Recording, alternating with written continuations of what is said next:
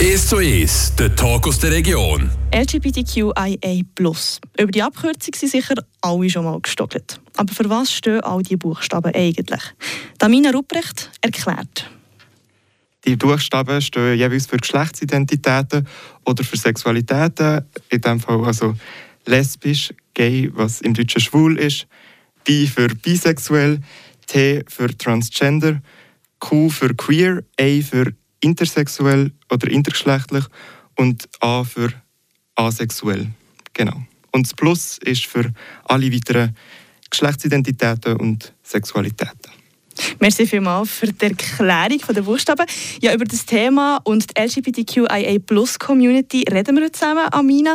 Merci vielmals, bist du heute bei uns im 1 zu 1. Danke. Amina, vielleicht zuerst mal über dich. Du bist 19 und im letzten College-Jahr. Wie läuft die Vorbereitung für die Matur? Äh, ja, sie laufen. Ähm, es gibt gut viel zu tun, aber äh, kommt schon gut. Wie geht es Jetzt geht es einfach ans Lehren vor allem. Genau. Und ich hatte eben heute ähm, ganz schön an deinem letzten Tag in der Schule vor der Maturprüfung zum äh, Gespräch eingeladen, weil ich eben über das Thema LGBTQ will, äh, mit dir reden Du selber gehörst auch zu dieser Community und zwar bist du eine Transgender-Frau. Viele da außen sind sich jetzt vielleicht nicht ganz sicher, was das ist. Kannst du das vielleicht kurz erklären? Genau, also ich bin bei meiner Geburt einem männlichen Geschlecht zugewiesen worden, aber ich habe mich dort nie zugehörig gefühlt und ähm, habe mich nachher geoutet, dass ich trans bin und äh, bin jetzt eigentlich auf dem Weg zur Geschlechtsangleichung. Genau. Heißt, du hast dich nie wirklich zugehörig gefühlt. Wann hast du gemerkt, ich bin im falschen Körper? Das ist immer so eine Frage, die wird mir noch häufig gestellt. Die ist schwierig zu beantworten, beziehungsweise gar nicht zu beantworten. Ich gebe die Frage aber ganz gerne zurück. Wann hast du gemerkt, dass du im, im richtigen Geschlecht zugeordnet bist worden? Und die Frage ist eigentlich gar nicht zu beantworten. Also ich habe es schon immer gewusst. Und äh, ja, ich glaube, das geht auch vielen so. Es kann sicher natürlich bei anderen Personen auch anders sein. Aber bei mir war es so, dass es für mich schon immer klar war. Vielleicht ähm, für Leute, die jetzt sich denken, hm, es gibt ja noch die Transsexualität, also die, die biologisch beides in sich haben. Und dann gibt es eben Transgender-Leute. Das ist ja ein kompletter Unterschied. Ja, also das wäre ja ähm, die intergeschlechtliche Personen, genau, die ähm, biologisch schon weibliche und männliche äh, Geschlechtsteile haben. Bei Transpersonen ist es halt so, dass sie biologisch rein männlich oder rein weiblich sind, aber sich einem anderen Geschlecht zugehörig fühlen. Du hast ja eben das gemerkt, die galtet. Wie ist es dann weitergegangen? Bist du dann, ähm, zu jemandem gehen, reden über das? Ja, also es ist am Anfang recht schwierig, äh, Anlaufstellen zu finden. Ähm, und es gibt Transgender Network Schweiz. Ähm, dort habe ich mich als erstes gemeldet und dort wird man eigentlich sehr gut über alles informiert, wo dass man sich melden kann, für welche Sachen. Und ähm, genau, ja, so ist das, hat es eigentlich angefangen.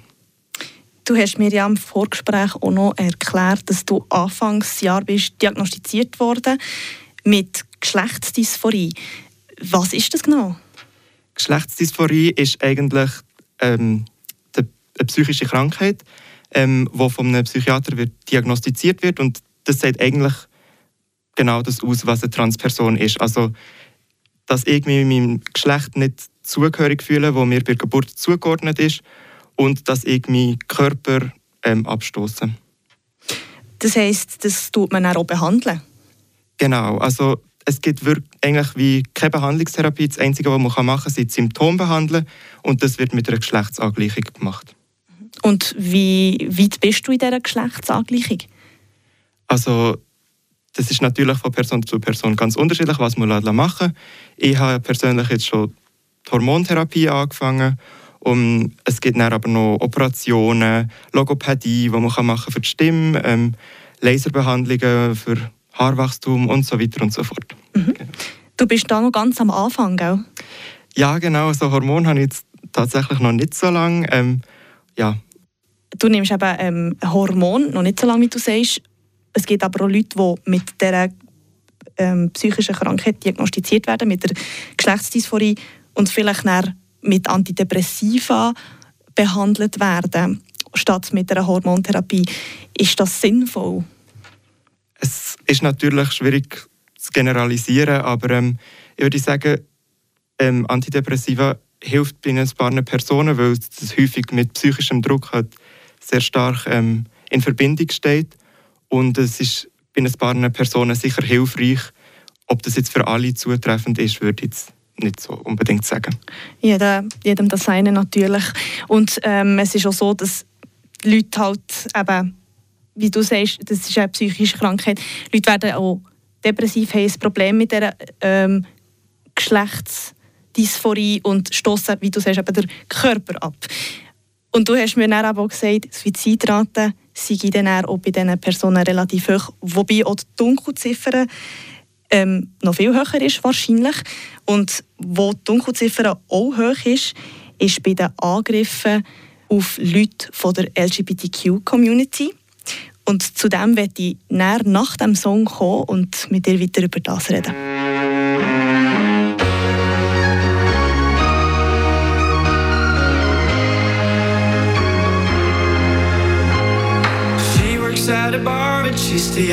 Have a drink. Paying for her mother's alcohol and colored pills. Never see her father, but he taught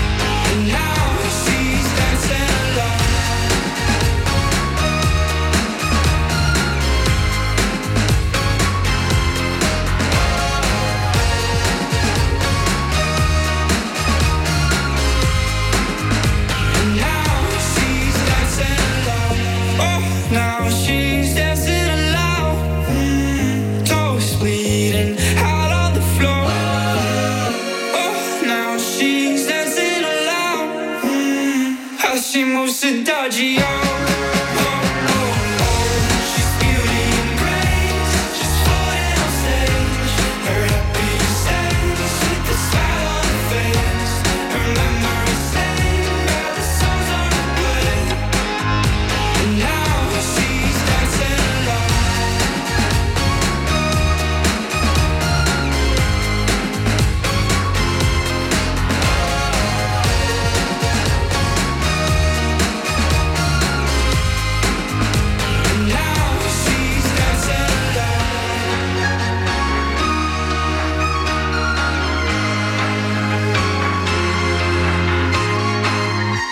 Mehr als doppelt so viele Angriffe hat es letztes Jahr auf LGBTQ-Menschen gegeben. Das zeigen Zahlen vom Hate Crime-Bericht von Pink Cross. Auch in Freiburg hat die Zahl zugenommen, während im 2021 kein einziger Fall gemeldet wurde.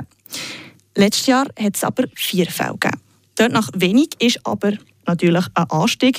Zudem muss man bedenken, dass es eine grosse Dunkelziffer gibt. Amina Ruprecht, du als Transgenderfrau hast auch schon Beleidigungen müssen hören. Ist das etwas, das häufig vorkommt? Ja, leider schon. Ähm, Also es ist nicht so, dass man dem komplett aus dem Weg kann gehen kann. Besonders wenn man gerade irgendwie in der Stadt unterwegs ist. Jetzt so, mir selber sieht man es jetzt wahrscheinlich nicht gerade an auf den ersten Blick, äh, dass ich trans bin. Aber ähm, wenn man mich dann hört reden, also meine Stimme ist halt relativ tief für eine Frau. Und äh, dann sind schon auch die ein oder anderen Kommentare gekommen und das ist wirklich auch nicht häufig. Und das, ja, ist nicht ganz so schön. Das heisst, das ist tatsächlich wirklich etwas, was auf der Straße passiert und nicht irgendwie, sagen wir mal, eben im College oder irgendwo im Umfeld mit Leuten, die du klein kennst, aber vielleicht nicht deine Kollegen sind. Nein, also das sind wirklich auch wildfremde Personen, die auf mich zukommen und so und ja. Jetzt ist es so, beim Hate Crime Bericht basieren sie sich ja auf Leuten, die sich beim Pink Cross gemeldet haben. Hast du solche Fälle auch schon mal neu gemeldet? Ich habe das tatsächlich noch nie gemeldet. Es ist mir eigentlich auch gar nicht so krass bewusst, dass man das überhaupt kann melden kann. Und es ist dann auch immer die Frage, was kann man jetzt melden und was nicht. Ja, was gilt als wirklich ähm, Angriff und was ist einfach ein blöder Kommentar quasi. Genau. Aber ja. wahrscheinlich so oder so ein blöder Kommentar ist wahrscheinlich einfach ein Angriff. Ähm, in diesem Fall noch nie gemeldet. Kennst du Leute in deinem Umfeld, die solche Sachen erlebt haben und das dann auch nicht mehr gemeldet haben? Ja, also ich habe mehrere Kollegen und Kolleginnen, die das auch schon gemeldet haben, aber äh, meistens also macht man das nicht, weil einfach, man kann es zwar melden, aber äh, eine Reaktion bekommt man dann nicht wirklich. Also die nehmen das wie das Protokoll auf und ja, In diesem Fall wird einem nicht wie geholfen, in Anführungsstrichen. nicht wirklich, nein.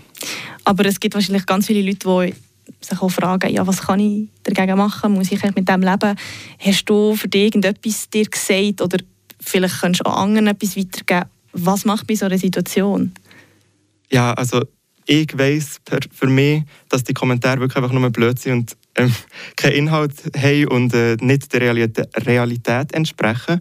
Und ähm, darum verletzt mich das jetzt eigentlich nicht mehr so krass. Am Anfang hat es mich sicher stark verunsichert, aber mittlerweile kann ich über die Kommentare ganz gut drüber stehen und eigentlich, ja, ich wollte eigentlich auch andere damit ermutigen, dass sie über das drüber stehen, weil, ja, Und das einfach ignorieren. genau, ja. ähm, das, die Diagnose bei dir eben von der Geschlechtsdysphorie ist noch nicht so lange her. Wie hat echt dein Umfeld darauf reagiert, wo du dich geoutet hast? Also mein Umfeld hat ähm, mega verständnisvoll reagiert und ich habe eigentlich nur positive Reaktionen bekommen. Ähm, ich habe das Gefühl, viele machen sich vor dem Outing einen grossen Kopf, wie reagieren die Leute äh, ringsherum und ja, vielleicht ist auch schon mal der ein oder andere blöde Kommentar im Umfeld gefallen und so.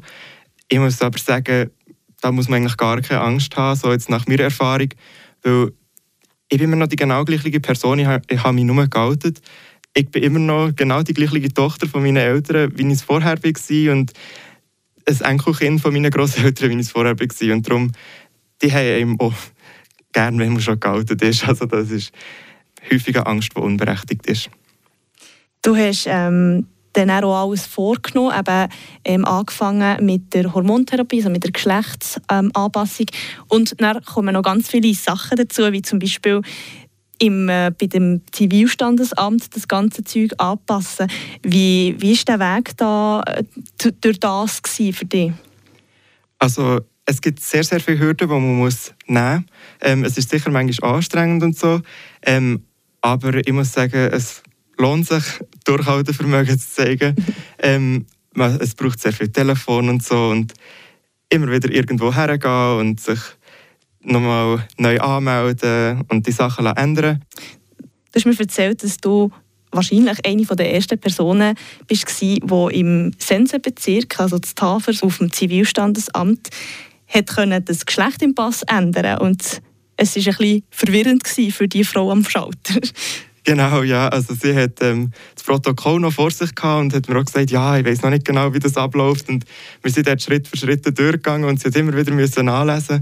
Ähm, das war eine ganz interessante Erfahrung. gewesen. Genau das, weil ähm, die Geschlechtsanpassung im Pass und im Ausweis und Fahrausweis etc., das gilt ja alles, das kann man ja alles erst seit dem, seit dem letzten Jahr. Und darum bist du wahrscheinlich gerade eine von der Ersten gewesen. Was hat es denn noch für Hürden, die man sich vielleicht überhaupt nicht vorstellen kann? Ähm, also es ist mega schwierig, überhaupt irgendwo her- herzukommen, für sich zu behandeln. Ähm, es gibt nicht viele Ärztinnen in der Schweiz, die das machen. Ähm, und die, die das machen, die arbeiten meistens nicht so häufig.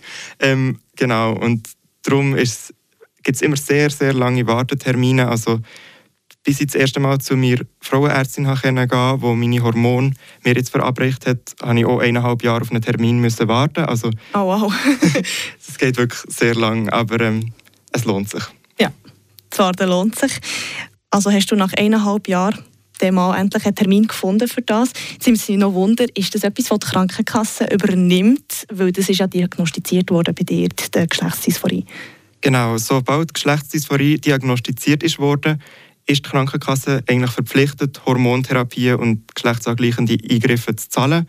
Alles, was natürlich außerhalb ist mit Dokument ändern und so, ähm, das wird nicht von der Krankenkasse übernommen, aber alles, was auf den Körper bezogen ist, schon.